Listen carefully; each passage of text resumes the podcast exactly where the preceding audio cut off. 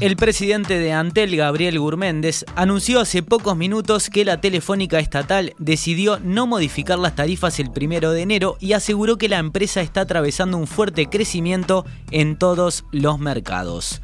Gurméndez aseguró que no se va a tocar ni hacer modificaciones tarifarias en este momento y expresó que se está realizando un esfuerzo importante en el manejo de los gastos de la compañía, por lo que no resulta conveniente realizar ningún tipo de incremento de precios. El presidente de Antel sostuvo que la compañía terminará el año con una posición financiera robusta y que en términos reales esta decisión significa una rebaja del 8%, ya que es la inflación que se estima para el cierre del 2021. Antel cerrará el año con una reducción del 5% en sus gastos operativos y esa mayor eficiencia debe ser trasladada a los clientes de la empresa, según Gurméndez, el presidente de la empresa estatal, indicó que el mercado de los celulares, la telefónica tuvo un crecimiento del 6% en sus clientes y de 52% en el tráfico de datos en los primeros 11 meses de este año respecto al mismo periodo del año pasado. Es un impulso muy importante, dijo, y señaló que la política es mantener el nivel tarifario y ser sumamente agresivos comercialmente.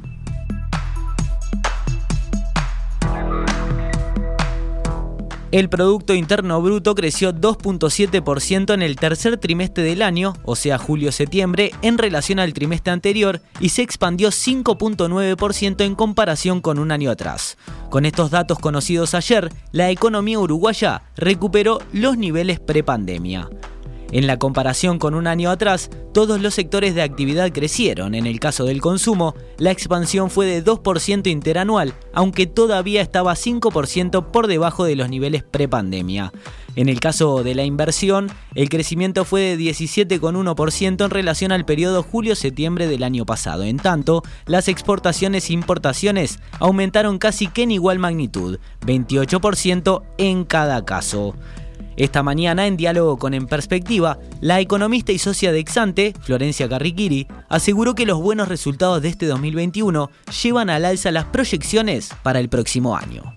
Nuestras últimas proyecciones eran de, un crecimiento promedio anual de 3,5% para, para 2021, pero desde hace algún tiempo veníamos advirtiendo sí que, ese pronóstico de 3,5% tenía un sesgo al alza, porque varios indicadores parciales relacionados a la actividad económica y, bueno y el propio desempeño del mercado laboral también parecían señalizar un mejor segundo semestre del año, digamos. Eh, estos datos de julio-septiembre entonces nos confirmaron efectivamente realmente un, buen desempeño de la economía en los últimos meses. A la luz de, estos últimos datos estamos en estos momentos revisando pronósticos, pero probablemente eh, sí el PBI va a terminar creciendo este año más cerca de 4% o quizás incluso algo más que algo más que eso. Y las proyecciones para 2022 también las estamos revisando en estos momentos, pero en nuestro juicio la economía va a tener un crecimiento de, más de 3% promedio anual nuevamente, aunque, aunque bueno, el, escenario para el año próximo enfrenta varios riesgos relevantes. A pesar de ello, la economista Florencia Carriquiri advirtió sobre los riesgos que pueden generarse el año que viene. Eh, las señales recientes de, desaceleración en algunas de las grandes economías del mundo, China en particular, las nuevas olas de coronavirus con la expansión de la, del Omicron, que ya, ya están llevando a varios países, sobre todo en Europa, a implementar nuevamente restricciones. Eso le está poniendo un sesgo a la baja a los pronósticos de crecimiento de la economía global y a su vez la persistencia de la inflación puede llevar a un endurecimiento monetario incluso más intenso de lo que hoy ya se está descontando en Estados Unidos y en otras grandes economías. Todo esto puede terminar desencadenando, digamos, un escenario global más negativo, con menos crecimiento económico, más suba del dólar, eventualmente con una corrección a la baja de los valores de, las materias primas. Y por otro lado, enfrentamos además un, contexto regional muy complejo y con varias incertidumbres que también puede ser fuente de problemas en 2022, ¿no? Entonces, en, definitiva, la economía uruguaya viene teniendo un buen desempeño y una recuperación incluso más rápida de lo que preveíamos hasta hace algunos meses atrás. En el escenario base, el año 2022, esperamos que siga siendo un año de crecimiento económico, pero el balance de riesgos, sobre todo a nivel externo, está deteriorándose significativamente en estos últimos meses. Otros temas, la Guardia Republicana desalojó ayer a un grupo de trabajadores del Sindicato Único de Transporte de Carga y Ramas Afines que habían cortado la circulación de vehículos en el acceso norte al puerto de Montevideo. La policía mantuvo un intercambio verbal con los trabajadores concentrados intentando desalojarlos luego de que la fiscal Silvia Naup dispusiera que se debía garantizar la libre circulación. En ese momento, algunos sindicalistas se sentaron con los brazos encadenados y eso llevó a los agentes a retirarlos del lugar. Algunos de los trabajadores no se, no se resistieron, pero otros sí, y por eso fueron detenidos por varios policías que los llevaron a una comisaría. Por su parte, el director de Seguridad y Convivencia Ciudadana del Ministerio del Interior, Santiago González, que se hizo presente en el puerto, sostuvo que se bloqueó el ingreso y la salida de camiones y recordó que la ley de urgente consideración declara ilegítimos los piquetes que cortan la libre circulación. González dijo que cuando se constató la situación se dio cuenta a Fiscalía y Fiscalía es quien intimó a que en 10 minutos se vayan del lugar, si no tienen que actuar las fuerzas públicas, sea el gobierno que sea, aseguró. González mantuvo un tenso diálogo con los trabajadores mientras era entrevistado por los periodistas. Pero vámonos a gritar. Bárbaro para su familia, compañero. Pero usted mandó a dar palo. Yo no mandé a dar palo. ¿A dónde vino usted? No, señor. Hay una ley que hay que cumplir. Y acá el diálogo tiene que primar, como hemos conversado con el presidente del presidente y con otros integrantes. Entonces, tengamos diálogo, no nos gritemos, no es el momento para eso. Javier Benech, encargado de comunicación de la Fiscalía, dijo que la fiscal Naup ordenó a la policía notificar a los manifestantes que debían cumplir con todos los derechos, los de manifestación y los de circulación. Esa fue la orden concreta que dio. Obviamente la fiscal no es la que ejecuta el operativo, pero eso fue lo que transmitió. Quien se encarga de manejar la situación es la policía, dijo Benech. Por su parte, el presidente del PIT-CNT, Marcelo Abdala, que también se hizo presente en el puerto, sostuvo que el, procedimiento, que el procedimiento policial comenzó antes de su llegada y aclaró que la fiscalía resolvió que se garantizaran los derechos de las partes involucradas, pero no dispuso el desalojo. No es función de la Fiscalía decidir el procedimiento policial, aclaró Abdala. Abdala además dijo que el desalojo fue una decisión que partió del propio Ministerio del Interior y que su intervención fue para asegurar la no violencia y desde que arribó al lugar de los hechos, eso fue garantizado. Nosotros estábamos reunidos en la mesa representativa, llamaron los compañeros del Sucra, nos dijeron de esta cuestión y yo hablé con el ministro del Interior y le dije, no repriman, déjame que yo voy a hablar con los trabajadores y vamos a descomprimir. a eso vine. El integrante del secretariado ejecutivo del PIT-CNT, Daniel Diverio, dijo luego en conferencia de prensa que los hechos acontecidos causaron enorme preocupación por el escenario que se está viviendo. Diverio remarcó que ante los planteos sindicales, la respuesta que tenemos hoy no es una mesa de negociación ni la búsqueda de diálogo, sino una brutal represión. El artículo 468 de la Ley de Urgente Consideración declara ilegítimos los piquetes que impidan la libre circulación de personas, bienes o servicios en espacios públicos o privados de uso público. A partir de esta normativa, la policía está habilitada a reprimir el piquete para restablecer la libre circulación.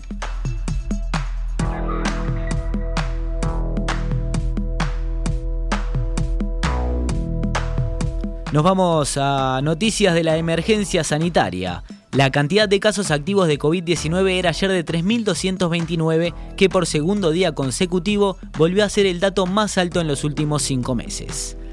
El Sistema Nacional de Emergencias reportó este miércoles 445 casos nuevos de la enfermedad, la cifra más alta desde el 14 de julio. Fue a partir de 11.396 análisis, lo que representó una positividad de 3.9%. En los últimos 7 días se promediaron 356 casos nuevos por día, con una positividad de 3.5%. Ayer había 20 personas cursando la enfermedad en CTI, una más que en la jornada previa. En la última semana hubo un promedio de 17 pacientes en esa condición. El último reporte oficial indicó que el fallecimiento de dos personas con el virus, una mujer de 93 años en Montevideo y otra de 39 años en Rocha. Ese departamento es el más complicado en el país, hablamos de Rocha, con casi 30 casos nuevos por día en promedio en la última semana. El Ministerio de Salud Pública prepara nuevas medidas de flexibilización que beneficiarán a los ciudadanos binacionales que viven en Concordia, Paysandú y Freiventos, las ciudades conectadas a Argentina a través de puentes. La directora de coordinación de la cartera, Karina Rando, reconoció en el Parlamento que se trata de un riesgo que asume el país. De todas maneras, la jerarca sostuvo que hay que intentar una normalización de la vida cotidiana de las personas. El Ministerio de Salud Pública actualizó el protocolo de visitas y salidas de las casas de salud y residenciales. El documento, divulgado ayer, entiende importante que en los establecimientos en los que surja un, brote, las visitas sean suspendidas. Si no hay casos positivos ni sospechosos de COVID-19, los residentes podrán recibir visitas con cita previa. Los visitantes no deberán presentar sintomatología ni haber estado en contacto con casos positivos y sospechosos, ni a la espera del resultado de algún test.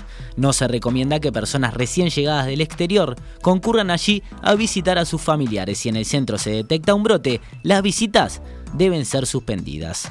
No obstante, si se trata de una paciente al final de su vida o con deterioro cognitivo, la cartera habilita permitir el ingreso de familiares que no presenten sintomatología asociada al COVID-19.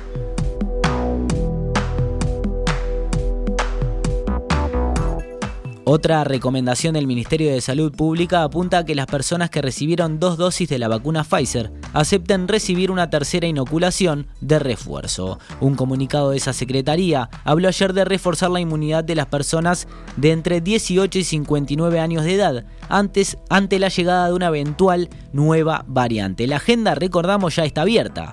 La tercera dosis podrá ser recibida seis meses después de la segunda inoculación. El ministerio además recomendó que en el caso de los niños de 5 a 11 años que hayan cursado COVID-19 se dejen transcurrir tres meses para recibir su dosis de Pfizer pediátrica. También que se dejen pasar 14 días entre esta vacuna y cualquier dosis prevista en el certificado esquema de vacunación. La apertura de la agenda para este grupo será comunicado a la brevedad.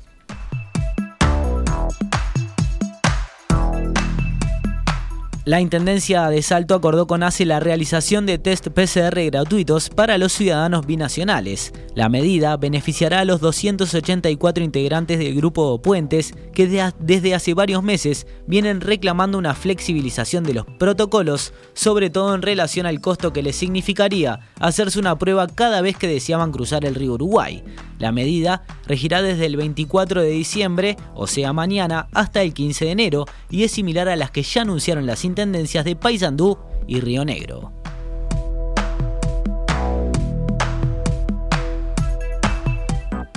Más noticias del panorama nacional. El presidente Luis Lacalle Pou consideró que los números le dan bien y que no está para camisetear, pero que la realidad del país le indica que su gestión va por el rumbo correcto. Entrevistado ayer en Telenoche, el presidente sostuvo que los datos de economía indican que el año cerrará con el país creciendo más de 3.5%. A su vez, reivindicó los 1.700 millones de dólares que el Estado invirtió hasta ahora para paliar los efectos de la emergencia sanitaria. La calle Pou reconoció que un resultado negativo en el próximo referéndum contra 135 artículos de la LUC sería un golpe que dejaría al gobierno sin algunas herramientas, aunque ratificó que no cambiará el rumbo. Cuando Azucena Arbeleche, sí. en febrero de este año, en esa voz que tiene ella calma, pero firme, dijo que íbamos a, crecer. A crecer 3,5 y le dieron más palo que la llamada. Todos le dieron palo. Y ahora están todos arrimando al bochín despacito y vamos a terminar el año, como dijo Azucena y el equipo económico, quizá creciendo más de 3,5. La calle Pou perdón, planteó además que se está pensando en hacer un hospital de clínicas nuevo y bueno para el 2030. En la entrevista, el mandatario informó que hace unos meses se reunió con Rodrigo Arim, rector de la Universidad de la República, para plantearle la idea, que consiste en convocar a todos los partidos políticos para formar una comisión para un nuevo hospital de clínicas para el año 2030. El presidente remarcó que es un proyecto a largo plazo en el que habría que asegurar un flujo de dinero, lo que requiere acuerdos. La UDELAR tiene que tomar algunas decisiones, después el gobierno central y los distintos partidos, agregó el presidente. Consultado por búsqueda, el rector de la UDELAR, de Arim, confirmó que mantuvo diálogos exploratorios primarios e informales con el presidente para buscar una solución a largo plazo al hospital.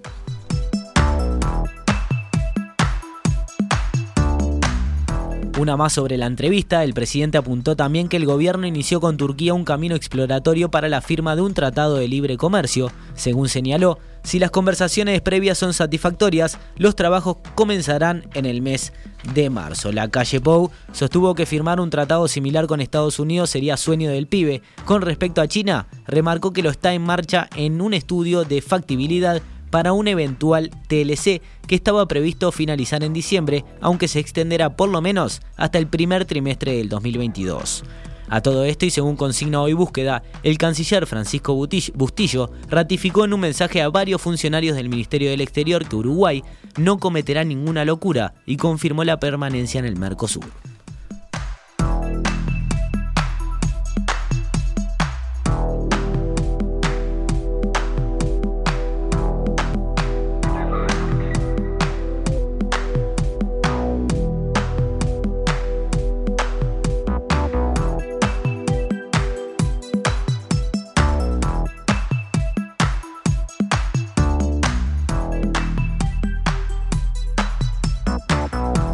Cerramos con una más del panorama político y nacional. El Frente Amplio anunciará hoy que Fernando Pereira es el ganador de las elecciones internas que esa fuerza política llevó a cabo el pasado 5 de diciembre. Si bien continúa el escrutinio para determinar los resultados, se conocieron cifras parciales que indican que con el 61,9% de los circuitos analizados y 72.789 votos a la presidencia, el expresidente del PIT-CNT reúne 49.058 adhesiones, o sea el 67,4% de los votos.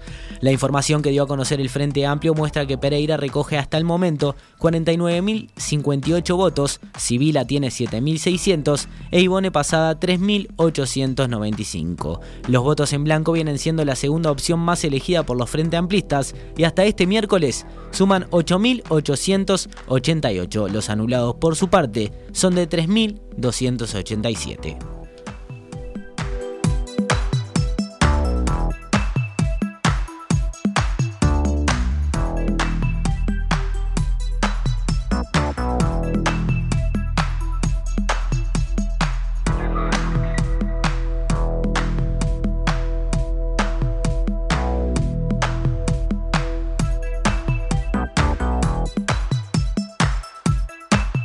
Esta es Radio Mundo, 1170 AM.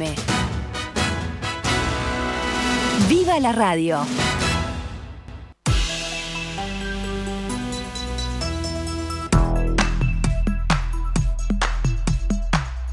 23 minutos pasan de las 12, continuamos en Noticias al Mediodía y nos metemos nuevamente en el panorama nacional. La coordinadora del transporte interdepartamental decidió levantar el paro general por 24 horas que estaba previsto para hoy. A través de un comunicado, indicaron que gracias a la celeridad en las gestiones realizadas por la DINATRA, la Dirección Nacional del Trabajo, que demostró la voluntad política de solucionar el conflicto, podemos decir que hay acuerdo y se levanta el paro. El dirigente de la UNOT, Juan Arellano, explicó que se modificó el preacuerdo y se firmó y destacó la recuperación salarial pautada en el convenio. Además, las partes abrirán un ámbito de discusión después de la primera quincena de febrero con los ministros de Economía y de Trabajo. Allí se analizará el reclamo de fondos de los trabajadores relativa a la pérdida, pérdida salarial que acumulan en el último año.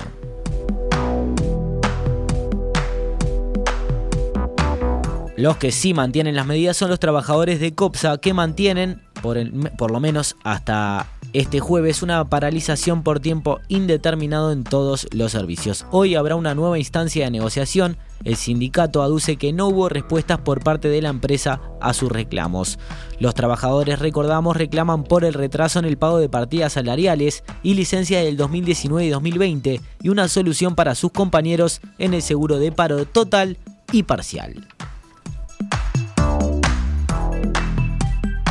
La mesa representativa del PIT-CNT fijó ayer un paro general de 24 horas para el próximo 8 de marzo. La resolución, según publica el país, tiene como marco el Día Internacional de la Mujer y ocurrirá en el tramo final hacia el referéndum contra los 135 artículos de la LUC. Los trabajadores de Casa de Galicia aplican desde hoy un paro con movilización que durará 48 horas. El sindicato se movilizará a las puertas del Ministerio de Salud Pública en un reclamo de solución a la situación de crisis que vive la institución, que no pagó los salarios de diciembre ni tampoco el medio aguinaldo correspondiente. La situación fue analizada este miércoles en la Junta Nacional de Salud. Según publica el observador, los delegados del gobierno presentaron un informe que certificó carencias asistenciales vinculadas a la falta de insumos y medicamentos, además de una merma en las dotaciones de las guardias de emergencia y del CTI. Los trabajadores reclaman la renuncia de los síndicos designados por la justicia de concursos y el retorno de la intervención de salud pública.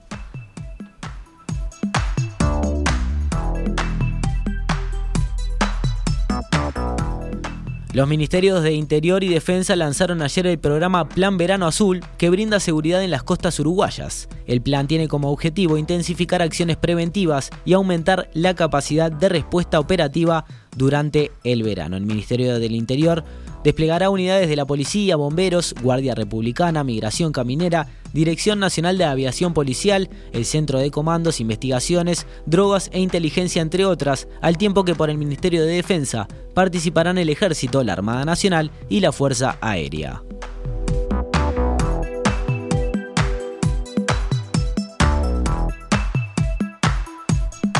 Ayer en la inauguración del operativo, eh, Verano Azul, Heber manifestó que está en contra de los pedidos de destitución del jefe de policía de Maldonado por parte del sindicato policial, aunque dijo estar abierto a recibir a Cipolma para hablar del tema. Estoy en contra y me parece equivocado, expresó Heber y contó que recibió a los integrantes del sindicato en una oportunidad, pero que luego se cortó la comunicación. Lo recibió una vez, pero después no me pidieron más audiencias, comentó. En ese sentido, aclaró que está abierto a escuchar todas las opiniones.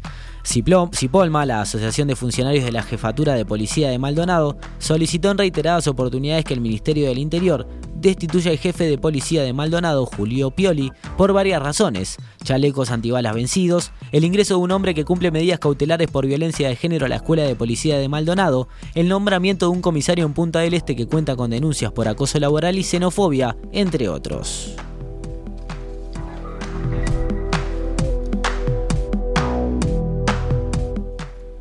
El Ministerio de Educación y Cultura entregó al Ministerio de Defensa, al fiscal de corte Juan Gómez y a la Institución Nacional de Derechos Humanos y Defensoría del Pueblo documentos de inteligencia militar y policial redactados entre 1981 y 1984.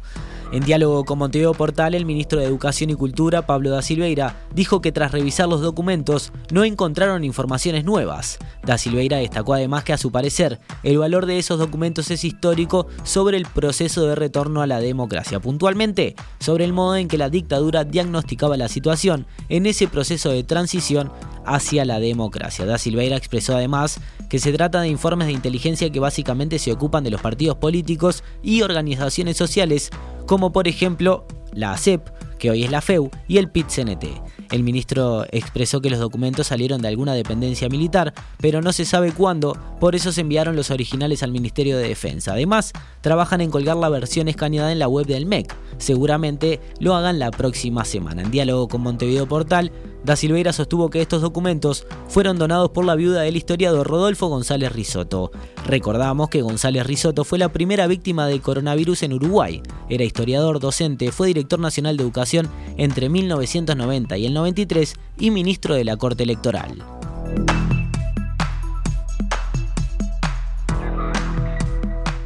Cerramos este bloque con la cotización de la moneda, el dólar a la compra 43,25 y a la venta 45,45. Nos vamos a una pequeña tanda y en un ratito repasamos las noticias internacionales y cerramos noticias al mediodía.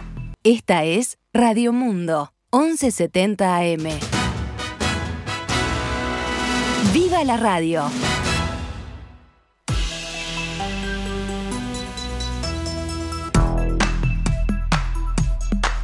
Momento del panorama internacional en noticias al mediodía. En Rusia, El presidente Vladimir Putin calificó de positiva la voluntad de Estados Unidos para discutir con su país sobre las garantías de seguridad reclamadas por Moscú para frenar la expansión de la OTAN hacia el este de Europa. Hemos visto hasta ahora una reacción positiva. Los socios estadounidenses nos dijeron que estaban listos para iniciar esta discusión, estas conversaciones a principios del año próximo, dijo Putin y agregó que cualquier futura ampliación de la Alianza Atlántica era inaceptable para Rusia. Occidente, recordamos, acusa a Moscú de operaciones agresivas luego de que el ejército ruso desplegó miles de efectivos en su frontera con Ucrania. Rusia afirma que quiere garantizar su seguridad frente a las provocaciones de Kiev y de Occidente y presentó la semana pasada dos tratados, uno destinado a Estados Unidos y el otro a la OTAN para resumir sus exigencias para descomprimir la situación. El balón está en su campo, deben respondernos, afirmó el presidente de Rusia. En Grecia se estableció el uso obligatorio de mascarillas en interiores y exteriores para contener la propagación del coronavirus durante las fiestas de Navidad y de Año Nuevo. La medida entrará en vigor mañana y seguirá vigente al menos hasta el 2 de enero. Todas las festividades públicas de Navidad y también de Año Nuevo fueron canceladas y los visitantes del exterior deben realizar pruebas el segundo y cuarto día después de su llegada, según indicó el Ministerio de Salud de aquel país.